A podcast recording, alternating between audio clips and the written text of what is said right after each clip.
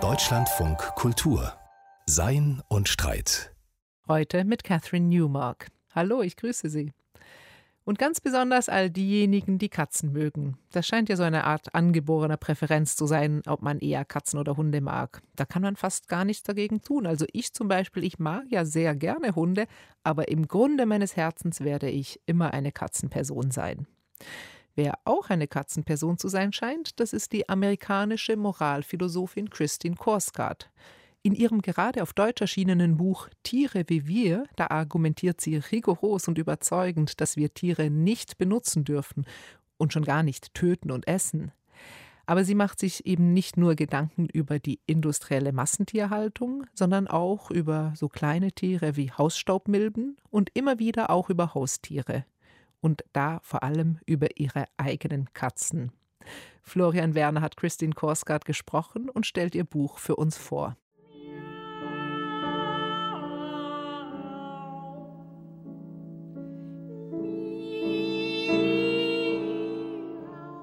dass der Mensch in seiner Vorstellung das Ich haben kann, erhebt ihn unendlich über alle auf Erden lebenden Wesen. Dadurch ist er eine Person, das ist ein von Sachen, dergleichen die vernunftlosen Tiere sind, mit denen man nach Belieben schalten und walten kann, durch Rang und Würde ganz unterschiedenes Wesen.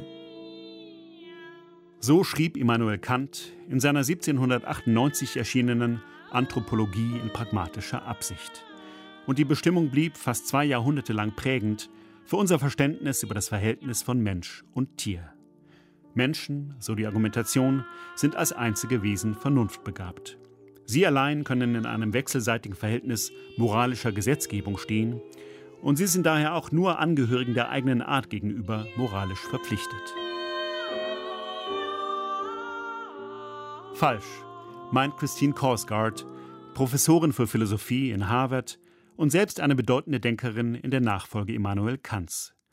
Auch nichtmenschliche Tiere können, um eine berühmte Formulierung des Königsberger Philosophen zu verwenden, Zwecke an sich selbst sein. Tiere wie wir heißt entsprechend Korsgaards gerade erschienene Ethik. Warum wir moralische Pflichten gegenüber Tieren haben. Jedes Wesen, für das Dinge gut oder schlecht sein können, hat uns gegenüber einen moralischen Anspruch. Diese zu Beginn ihres Buchs formulierte These entfaltet die Philosophin mit enormer gedanklicher Tiefe, Gründlichkeit, argumentativer Präzision und immer wieder auch Humor. Anders als der Titel nahelegt, fußt Korsgaards Argumentation allerdings nicht auf den zweifellos existierenden Ähnlichkeiten zwischen Mensch und Tier. Im Gespräch erläutert sie: Many of the philosophical champions of animals emphasize Viele Philosophen, die sich für Tierrechte stark machen, betonen das Verbindende. Meine Theorie funktioniert etwas anders. Ich erkenne durchaus an, dass es bedeutende Unterschiede zwischen Menschen und anderen Tieren gibt. Das Wort, das ich verwende, um diesen Unterschied zu markieren, steht in der Tradition von Aristoteles und Kant. Vernunft. Was ich damit meine ist, wir sind uns bewusst, warum wir etwas glauben oder tun. Wir können über die Beweggründe für unser Handeln nachdenken und wir können sie bewerten. Und das unterscheidet uns von anderen Tieren. Tiere handeln instinktiv. Sie sind weder zur kühl rationalen Risikoabwägung noch zu einer ethischen Einordnung ihres Verhaltens in der Lage. Das bedeutet aber nicht, dass ihr Dasein weniger wertvoll wäre als das unsere. Wie wir streben sie danach, sich selbst zu erhalten, sich fortzupflanzen, kurz, das für sie funktional Gute zu suchen und das Schlechte zu vermeiden. Wenn nichts wichtig sein kann, ohne wichtig für ein bestimmtes Geschöpf zu sein, dann können wir keinen Standpunkt einnehmen, von dem aus wir sinnvoll fragen könnten, welches Geschöpf oder welche Art von Geschöpfen im absoluten Sinne wichtig ist. Für Menschen wie Tiere ist das bewusste Dasein als solches ein Gut. Tiere haben fast per Definition ein solches Gut oder Wohl in einem moralisch bedeutsamen Sinne. Anders formuliert, alle Werte sind an Wesen und ihre spezifischen Lebensformen gebunden. Für den Menschen mag es gut sein, nach moralischen Prinzipien zu handeln, für ein Schwein hingegen ist es gut, sich nach Herzenslust im Dreck zu wälzen. Ein Geschöpf als Zweck an sich selbst zu bezeichnen, heißt demnach, ihm den Wert zuzusprechen, den es sich selbst als Lebewesen notwendig zuspricht und darum sein höchstes Gut als etwas Erstrebenswertes zu betrachten.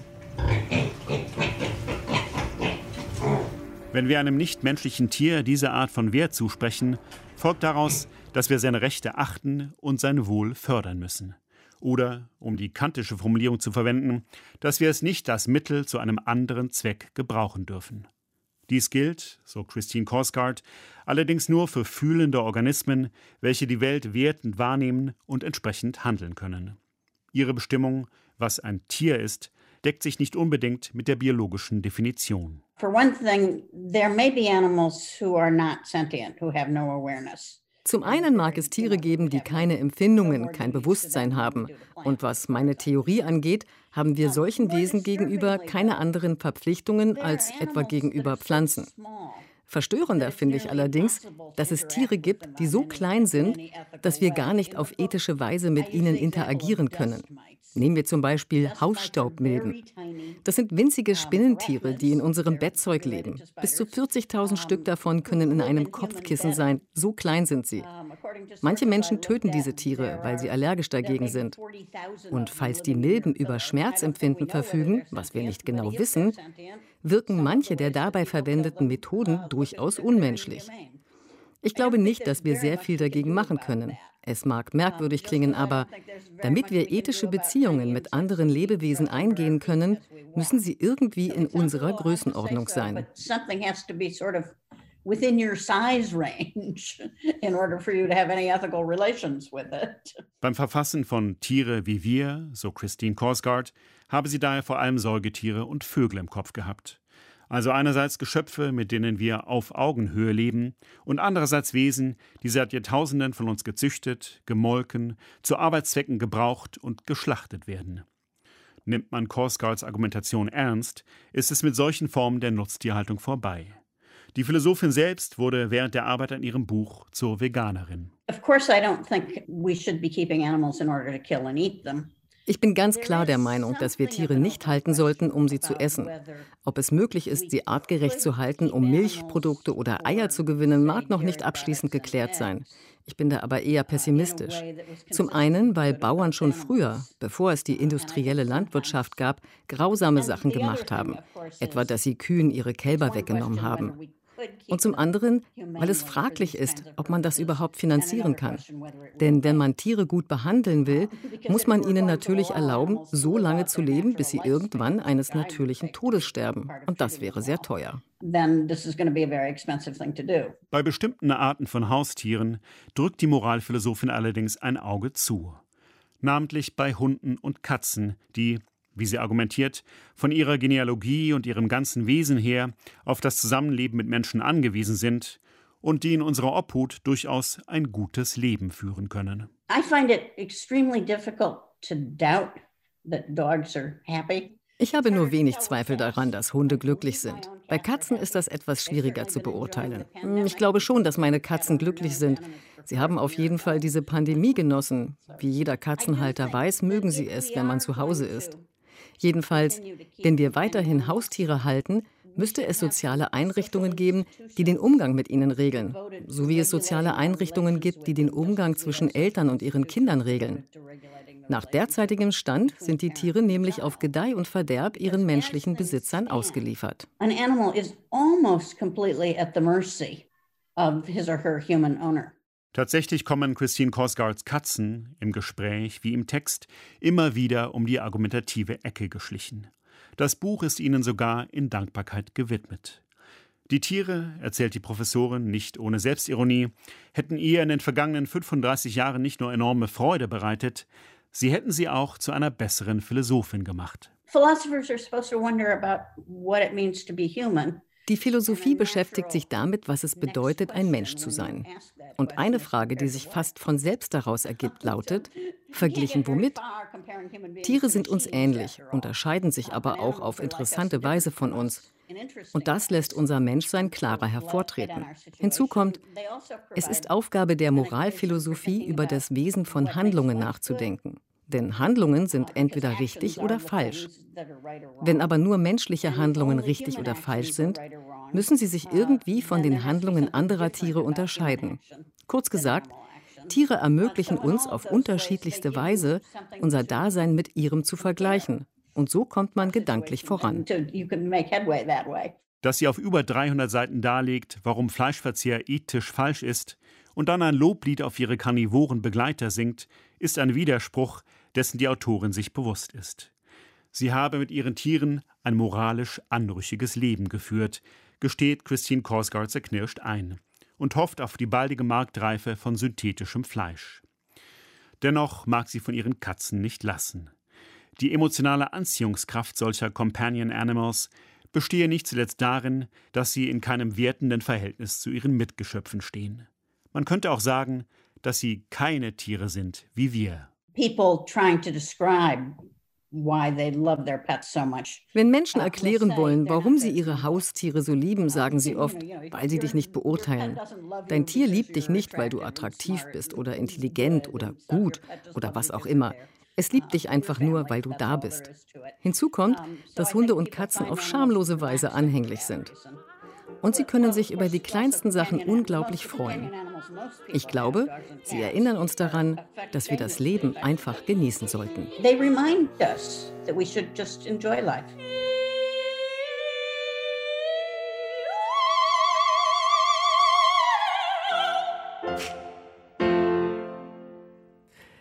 Ja, Katzen, sie erinnern uns daran, dass wir das Leben genießen sollten. Und die Kätzchen, die da miauten, die stammen aus dem berühmten Katzenduett von Giacchino Rossini. Das Buch von Christine Korska, das heißt Tiere wie wir, warum wir moralische Pflichten gegenüber Tieren haben, eine Ethik und es ist im CH Beck Verlag erschienen. Aus dem Englischen übersetzt hat es Stefan Lorenzer. Und wir wollen uns jetzt der Skepsis zuwenden. Die Skepsis, das ist ja im Grunde eine philosophische Tugend, vielleicht sogar auch ein philosophischer Grundzug, also so ein Charakterzug, den viele Philosophen auch haben, dass sie nämlich alles hinterfragen wollen. Aber gerade heutzutage begegnen uns ja auch ganz viele Formen von Skepsis, die gar nicht so harmlos sind, sondern auch gezielt destruktiv eingesetzt werden. Klimaskepsis, Impfskepsis, Corona-Leugnung. Überhaupt ganz viele laute Stimmen gibt es derzeit, die die Glaubwürdigkeit von Wissenschaft an sich in Frage stellen. Wie diese Bewegungen zustande kommen und was ihre Methoden sind, aber vor allem auch, was das mit der Wissenschaft macht, das will ich jetzt Anna Leuschner fragen. Sie ist Professorin für Wissenschaftsphilosophie an der Bergischen Universität Wuppertal und sie beschäftigt sich mit dem Thema schon lange, vor allem mit Blick auf die Klimaforschung. Hallo Frau Leuschner, herzlich willkommen im Deutschlandfunk Kultur. Hallo Frau Newmark. Ja, Frau Leuschner, wenn wir jetzt mal das Beispiel der Klimaforschung nehmen, mit dem Sie sich ja viel beschäftigt haben, wenn ich da als Laie drauf schaue, dann scheint mir, dass es sehr viel Forschung gibt, aber fast noch mehr Skepsis, überproportional viel Skepsis. Wie kommt das? Also, wenn man sich die Klimaforschung anschaut, dann hat diese Skepsis schon eine relativ lange Tradition. Das ist eigentlich schon ein Problem, das wir relativ lange beobachten können. Das heißt also, die Klimaforschung liefert eigentlich relativ gute, zuverlässige Ergebnisse zur Problematik des anthropogenen Klimawandels schon spätestens seit den 80er Jahren. Also das IPCC, das wurde schon 1988 gegründet. Das IPCC, das, was wir auf Deutsch auch den Weltklimarat nennen, ja? Genau, Intergovernmental Panel on Climate Change mhm. ist das IPCC. Das heißt, da werden die Ergebnisse der Klimaforschung, die weltweiten Ergebnisse gebündelt und zusammengetragen und es wird also versucht, zu möglichst verlässlichen überblicksartigen Empfehlungen an die Politik auch zu kommen. Und wir haben da eigentlich schon ziemlich lange einen ziemlich robusten Wissensstand, aber mhm. die Skepsis, die haben wir halt schon die ganze Zeit dabei. Das hat eine Reihe von Gründen. Einerseits natürlich liegt es daran, dass das ein Wissenschaftsbereich ist, der mit vielen Unsicherheiten operieren muss. Das heißt, wir haben einen sehr robusten Wissensstand, aber gleichzeitig haben wir eben über ganz viele Details auch starke Unsicherheiten. Mhm. Das heißt, wir können immer nur so ungefähre Daten angeben, wie sich das Klima, wie stark sich das genau erwärmen wird in bestimmten Regionen oder wie hoch genau der Meeresspiegelanstieg in den nächsten 100 Jahren ist oder so. Das, das sind halt immer eine Bandbreite von Prognosen, die wir da immer nur haben. Und es gibt halt auch sehr starke Interessen in der Gesellschaft, an diesen Ergebnissen zu zweifeln. Und das trifft eben auf diese Unsicherheiten. Und damit kann eben eine Legitimation daraus gezogen werden, von bestimmten Interessengruppen diese Ergebnisse zu unterminieren. Das heißt, wir haben im Fall der Klimaforschung insbesondere eine starke Lobby der Ölindustrie und der Kohleindustrie, die da sehr viel Geld auch investieren, um den Anschein zu erwecken, dass diese Ergebnisse einfach nicht glaubwürdig sind, nicht zuverlässig sind. Das ist ein Problem, das ganz viele Wissenschaften haben, im Gesundheitssektor und im Umweltforschungssektor. Sie sagten, es kommen also Lobbyinteressen, wirtschaftliche Interessen. Das ist der eine Faktor. Der andere Faktor ist eben so ein Zweifel, der gesät werden kann, weil die Wissenschaft quasi keine ganz stabilen, ganz festen Werte liefert. Wenn wir es jetzt mal auf die Seite der Wissenschaft hin noch weiter drüber nachdenken, dieser Zweifel, der da gesät wird an einer Wissenschaft, die keine endgültigen Resultate liefert, der kommt ja oft daher mit so einem rhetorischen Gestus, der fast aufklärerisch ist oder so einen gewissen Pathos hat, also dass man eben den Zweifel pflegt, dass man in einem positiven Sinne skeptisch ist gegenüber einer unsicheren Wissenschaft da verkehrt sich doch irgendwie so etwas wie die Aufklärung in ihr Gegenteil, oder? Ja, also bei dieser organisierten Klimaskepsis ist es tatsächlich so, dass häufig sich auf ein bestimmtes philosophisches Argument sich bezogen wird, nämlich auf Mills Argument für Meinungsfreiheit. Also Mills ein englischer Philosoph gewesen des 19. Jahrhunderts, und der hat eben ein sehr zentrales, wichtiges Argument gegen Zensur entwickelt, das aber im Grunde auch eine ganz lange wissenschaftliche Tradition hat. Ja, also mhm. es, das stammt im Grunde schon mindestens aus dem 17. Jahrhundert. Aber Mill hat es eben sehr prominent gemacht und die organisierte Wissenschaftsskepsis bezieht sich sehr häufig auf dieses Millsche Argument, das eben besagt, Dissens oder Kontroversen sind eben immer gut für die Wissensgewinnung, gut für den wissenschaftlichen Erkenntnisfortschritt.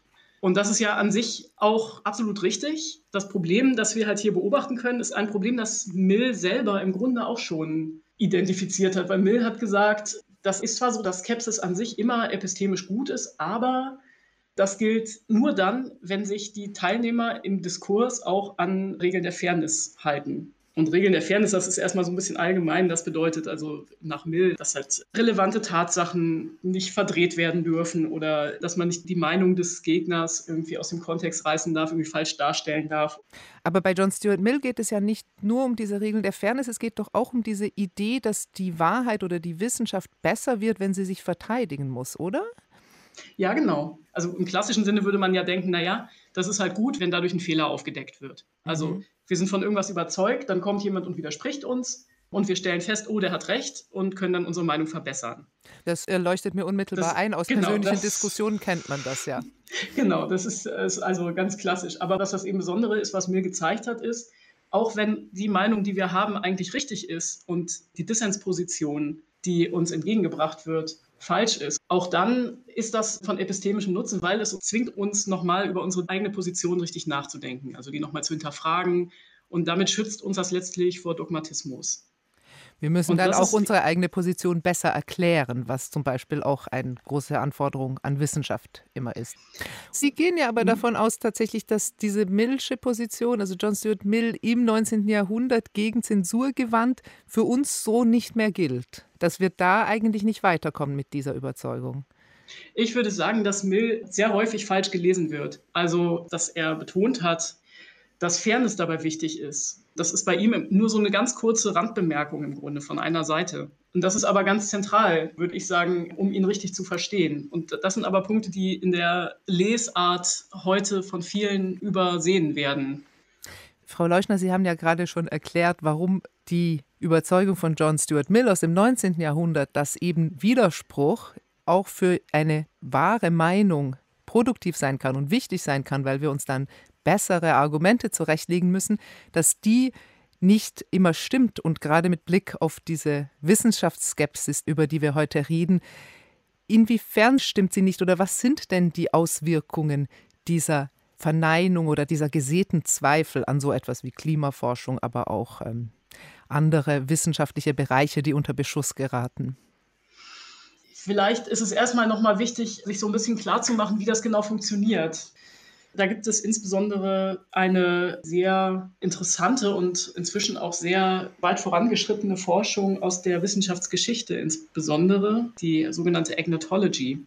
Die Agnotology hat sich damit befasst, dass in bestimmten Wissenschaftsbereichen, also insbesondere in Bereichen der Gesundheits- und Umweltwissenschaften, Ergebnisse produziert werden, die eben für bestimmte sehr einflussreiche gesellschaftliche Interessengruppen einfach nicht bequem sind.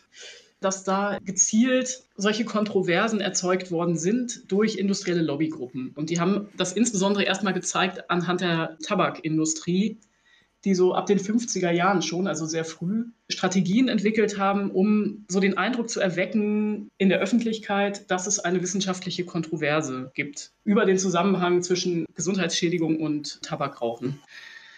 Und die Idee dabei war, ja, die Wissenschaft, die hat halt eine ganz starke Autorität in der Gesellschaft, auch die also anerkannt ist. Das heißt, sich jetzt hinzustellen und zu sagen, die Wissenschaft lügt oder so. Das haben die sozusagen selber festgestellt. Das würde der Industrie in diesem Fall nicht helfen, sondern im Gegenteil, das würde sie eigentlich unglaubwürdig machen. Was die richtige Strategie ist, stellen die dann fest. Ja, wir müssen irgendwie so tun, als wäre die Wissenschaft selbst sich nicht klar über diesen Zusammenhang. Also als würde da eine Kontroverse bestehen. Das ist sozusagen der Eindruck, den sie erwecken wollen. Und die Taktik, die sie dann anwenden, ist, sie finanzieren Studien die diesen wissenschaftlichen Konsens, der eigentlich da ist, also wir haben eigentlich ein gut gesichertes wissenschaftliches Ergebnis und diese Studien, die dann finanziert werden, die versuchen dieses Ergebnis in Frage zu stellen auf unterschiedliche Art und Weise, sodass in der Öffentlichkeit eben der Eindruck entsteht, da ist eigentlich eine wissenschaftliche Kontroverse, diese Ergebnisse sind nicht gesichert. Und das wiederum kann auch der Politik, die zum Teil daran auch wieder Interessen hat, bestimmte Regulationsmaßnahmen jetzt nicht unbedingt sofort umzusetzen, Gründe dafür liefern, das zu tun. Also das heißt, es führt eben dazu, dass in der Öffentlichkeit die Meinung verzerrt wird, einerseits und andererseits eben auch die politische Entscheidungsfindung beeinträchtigt wird. Das wäre jetzt also so, wie das funktioniert, dass man den Zweifel sieht, tatsächlich auch sehr bewusst. Der zweite Teil der Frage ist immer noch, was macht das dann? Also was sind dann die Auswirkungen? Ja, genau, dazu komme ich jetzt gleich. Wie gesagt, das ist von der Tabakindustrie sozusagen entwickelt worden und dann wurde das übertragen auf noch andere Wissenschaftsbereiche. Und da kommen wir jetzt wieder zu der Klimaforschung. Die Öl- und Kohleindustrie, die haben das dann aufgegriffen und haben diese Skepsis stark gemacht über den anthropogenen Klimawandel. Und was hat das jetzt für Folgen? Also, wie gesagt, die Grundidee dabei ist ja, den Eindruck zu erwecken, da besteht eine Kontroverse. Und das wiederum führt dazu, dass die Wissenschaft in der Öffentlichkeit so wahrgenommen wird, als sei sie halt nicht besonders zuverlässig. Also das heißt, die Autorität der Wissenschaft wird letztlich damit unterminiert. Und warum wird die unterminiert? Weil letztlich könnte man sagen, das Grundprinzip von Wissenschaft ist ja, dass es Kontroversen gibt. Also es würde doch eigentlich dafür sprechen, man sagt, hier gibt es eine lebhafte Kontroverse. Warum unterminiert es die Wissenschaft, wenn diese Art von Gegenposition aufgebaut wird? Das stimmt natürlich, im Grunde wäre das eigentlich wünschenswert, dass das so wahrgenommen wird. Ja, ist ja gut. Also es gibt ja auch innerhalb der Klimaforschung durchaus Kontroversen. Aber das, was hier in Zweifel gestellt wird, das ist ja im Grunde ein ganz etablierter, weit verbreiteter, grundsätzlicher Konsens darüber, dass es eben den anthropogenen Klimawandel gibt und dass der eine bestimmte Menge von Klimawandelfolgen hat, die so nicht mehr wissenschaftlich in Frage stehen. Wenn das jetzt in Frage gestellt wird oder es sozusagen so eine Scheinkontroverse gibt und in der Öffentlichkeit der Eindruck erweckt wird, dass das nicht stimmt, was das IPCC sagt, dann wird natürlich die Autorität dieses Panels und damit die Autorität dieses Wissenschaftsbereichs untergraben. Es wird dann schwieriger, politisch Aktion zu ergreifen, weil man eben dann konfrontiert ist mit der Vermutung, dass das alles so ein bisschen unklar sei.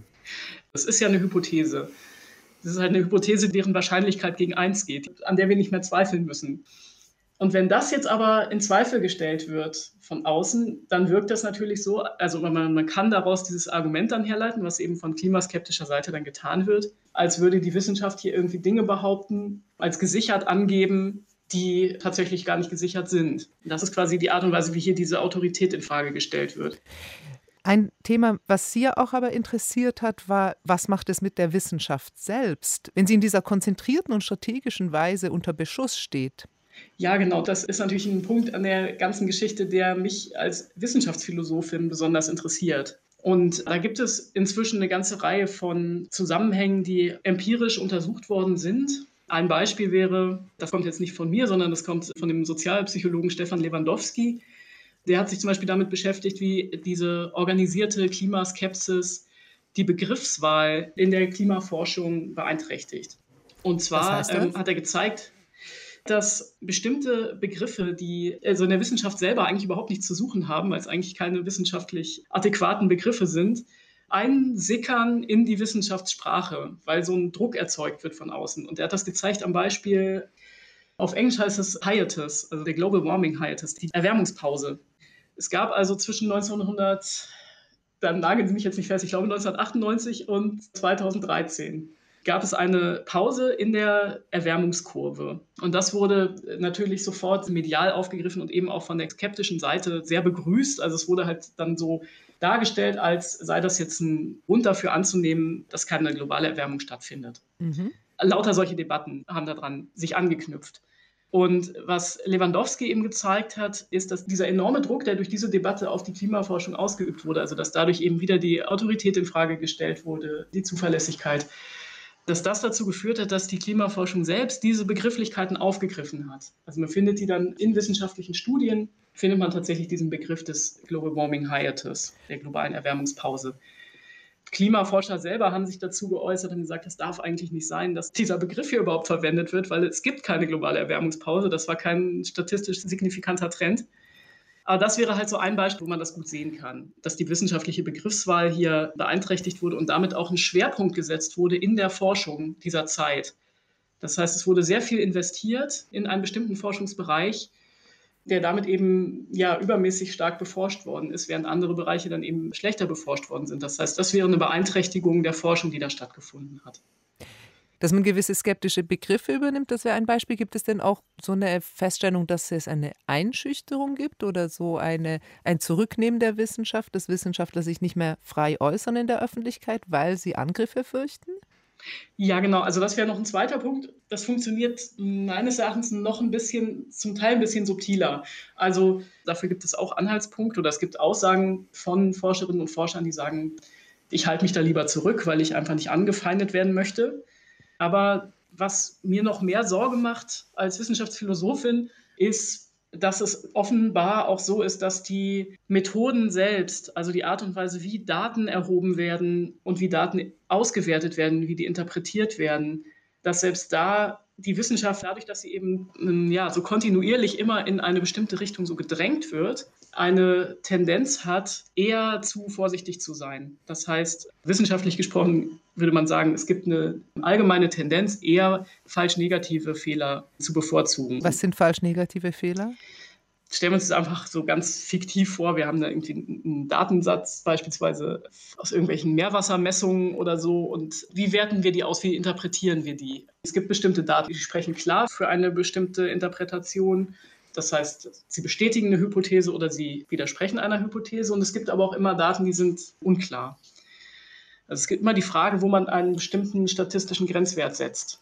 Ich will jetzt auch nicht zu sehr in diese Details reingehen. Aber jedenfalls kann man Daten eher so interpretieren, dass man die Hypothese eher bestätigt oder eher verwirft.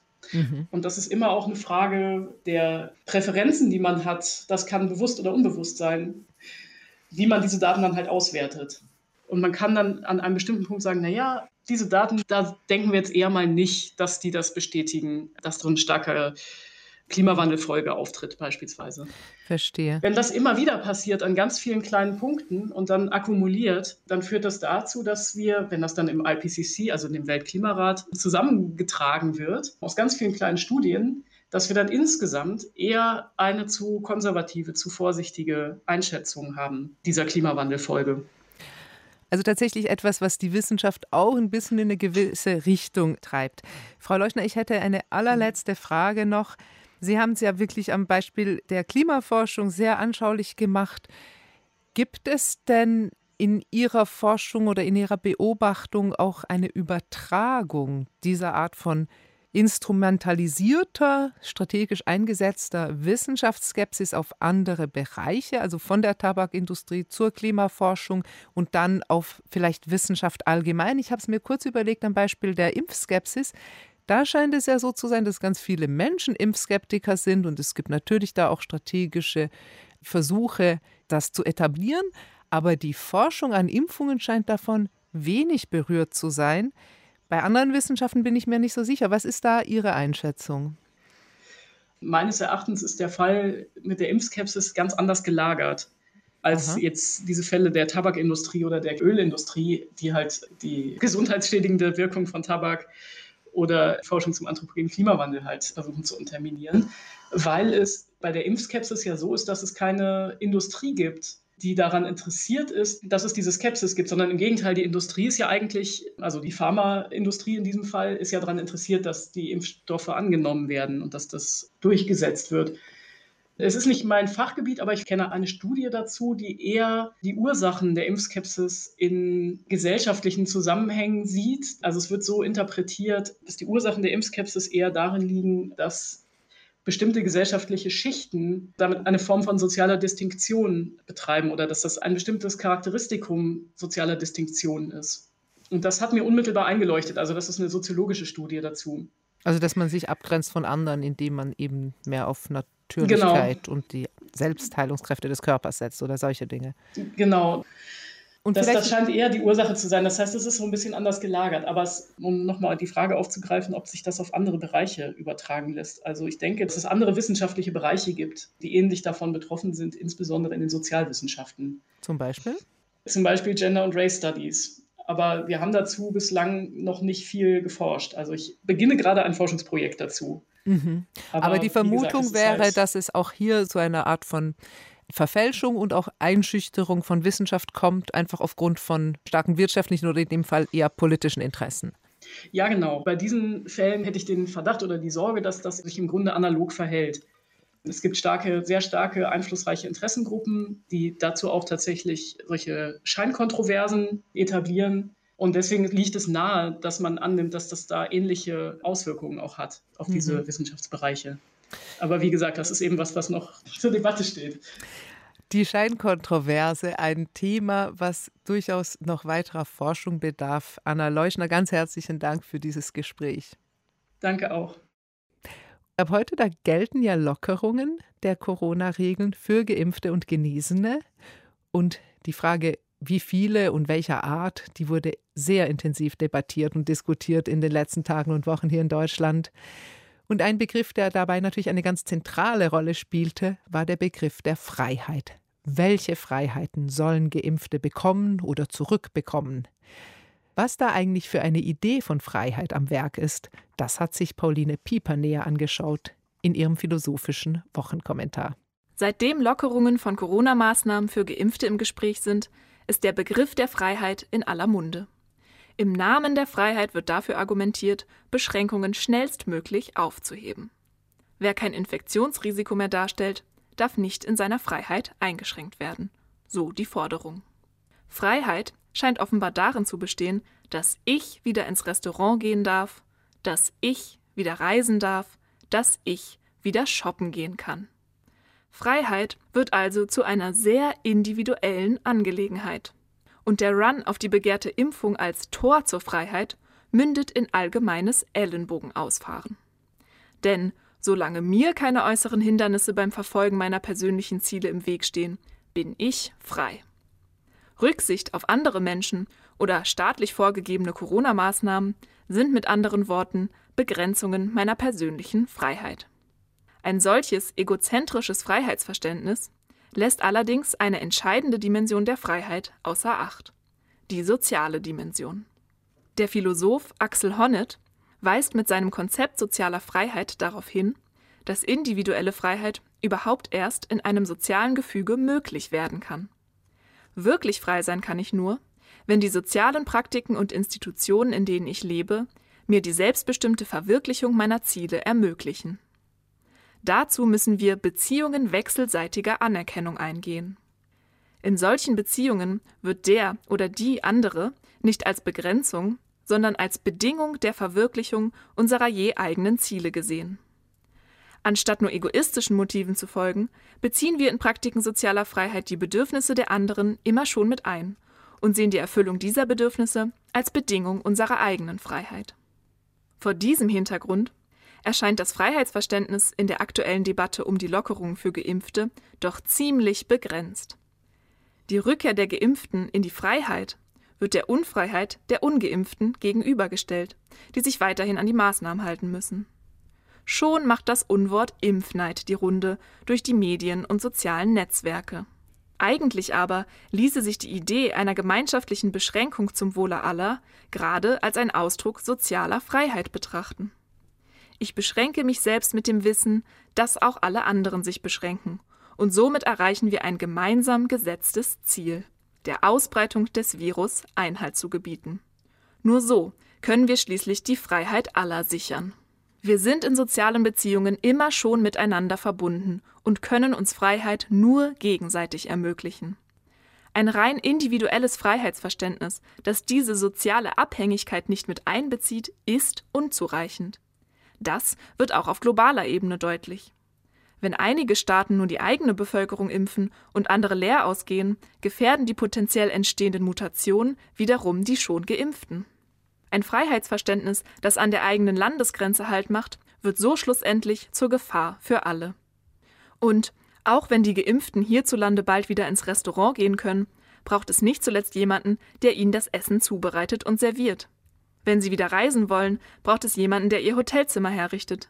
Wenn sie wieder shoppen gehen wollen, braucht es jemanden, der ihren Laden für sie öffnet. Verabschieden wir uns also von der Idee, alleine frei sein zu können. Das war ein Kommentar von Pauline Pieper. Und zum Schluss müssen wir noch zu einer traurigen Nachricht kommen. Hermann Schmitz, er war einer der letzten großen Systemphilosophen in Deutschland, der Begründer der sogenannten neuen Phänomenologie. Diesen Mittwoch ist er gestorben im Alter von 92 Jahren. Ein großer und einflussreicher Denker, der eine eigene Philosophie entwickelt hat und eine Schule begründet hat, aber in mancher Hinsicht auch bis zuletzt immer noch ein Geheimtipp geblieben ist.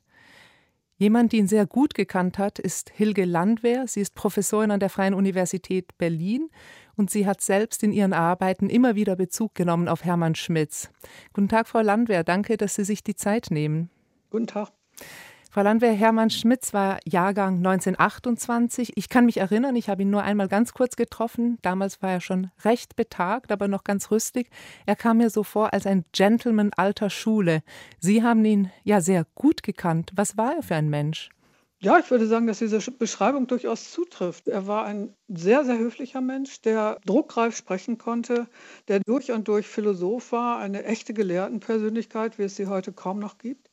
Er sagte von sich, er habe auf Familie bewusst verzichtet, äh, wegen seiner Philosophie und hat mit 88 zum Beispiel noch gesagt, es wäre schön gewesen, Familie zu haben, aber er brauchte die Einsamkeit für die Entwicklung seiner Philosophie.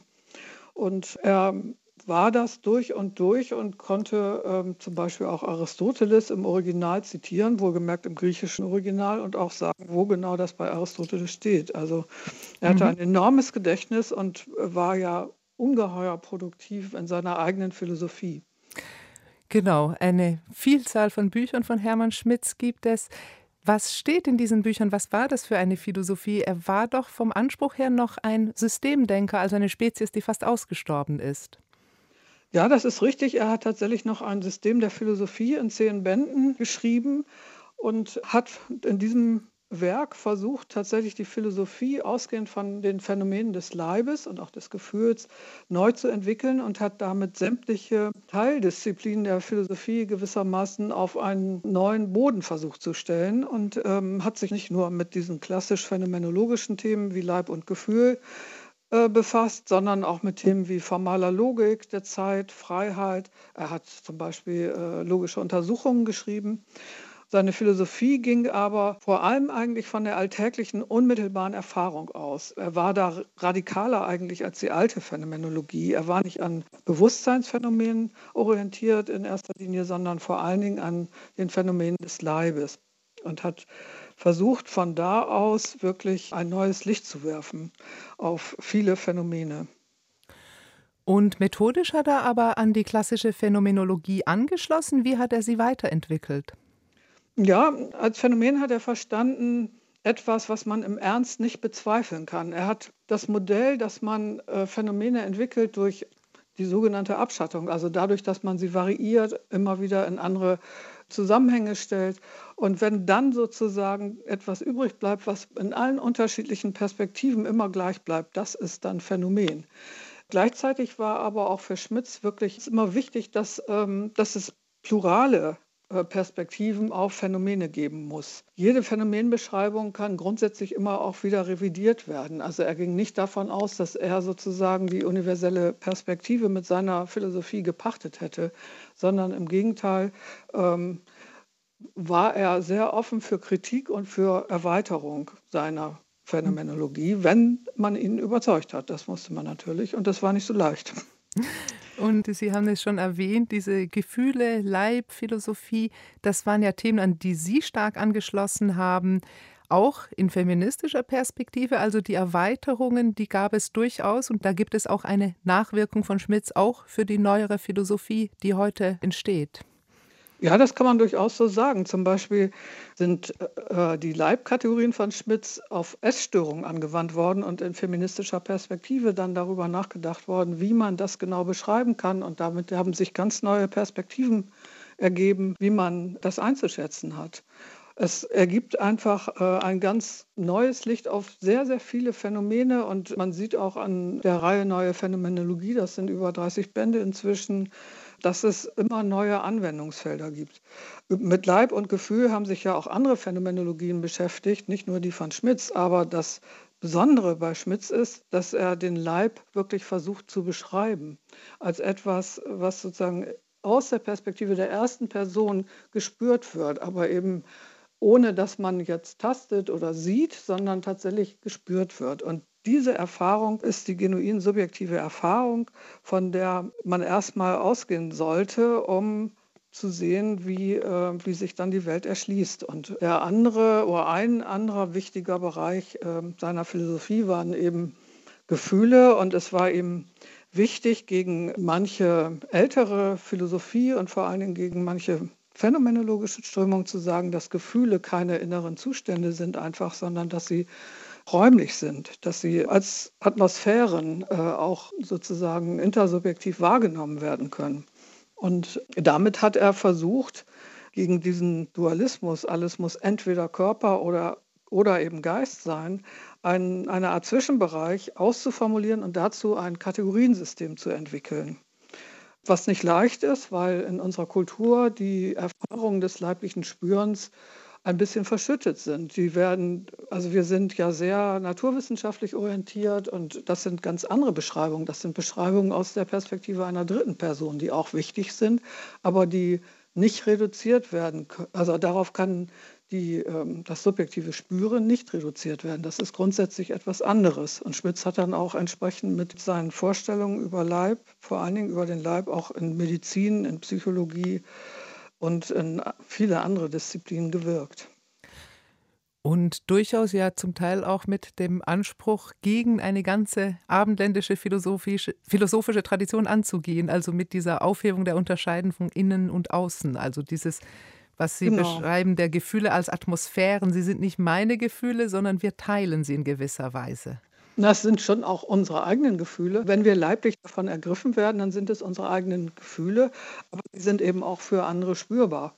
Und ähm, er wendet sich, wie Sie gesagt haben, gegen das, was er Innenwelthypothese nennt, eben dass Gefühle in einem mehr oder weniger abgeschlossenen Innenraum sind und dann durch rätselhafte Weise irgendwie nach außen kommen. Stattdessen geht er eben von dieser leiblich-affektiven Betroffenheit aus, die eben ja das Spüren des Gefühls beschreibt. Und das Gefühl selbst kann man nochmal unabhängig davon beschreiben, weil das etwas ist, was tatsächlich räumlich auch wahrgenommen werden kann. Nicht nur von denen, die vom Gefühl betroffen sind. Also wenn wir zum Beispiel mit anderen mitfühlen, dann können wir ja auch deren Gefühle wahrnehmen oder wir können auch, wenn wir traurig sind und äh, auf einer Party sind, wo alle ganz ausgelassen sind, dann spürt man die Atmosphäre der anderen, auch ohne dass sie das unbedingt in Worten benennen. Die eigenen Gefühle können eben auch im Kontrast dazu stehen. Das ist nicht, passt nicht immer alles zusammen. Aber er war jemand, der eben versucht hat, äh, auch die Macht, die in diesen äh, Gefühlen steckt, zu beschreiben. Und das ist etwas, was jetzt erst wirklich rezipiert, weil lange Zeit in der deutschsprachigen Philosophie, aber auch in der internationalen Philosophie es keine Aufmerksamkeit auf diese Gefühlsphänomene gab. Das ist erst in den letzten 20 Jahren anders geworden. Schmitz hat das aber bereits in den frühen 60er Jahren begonnen zu thematisieren. Also ein Vordenker und ein Denker, der auch heute noch Anregung gibt. Ich danke Ihnen, Hilje Landwehr, für dieses Gespräch. Vielen Dank, Frau Newmark. Am Mittwoch dieser Woche ist Hermann Schmitz in Kiel verstorben. Und damit endet Sein und Streit für heute. Ich bin Catherine Newmark. Danke fürs Zuhören und bis zum nächsten Mal.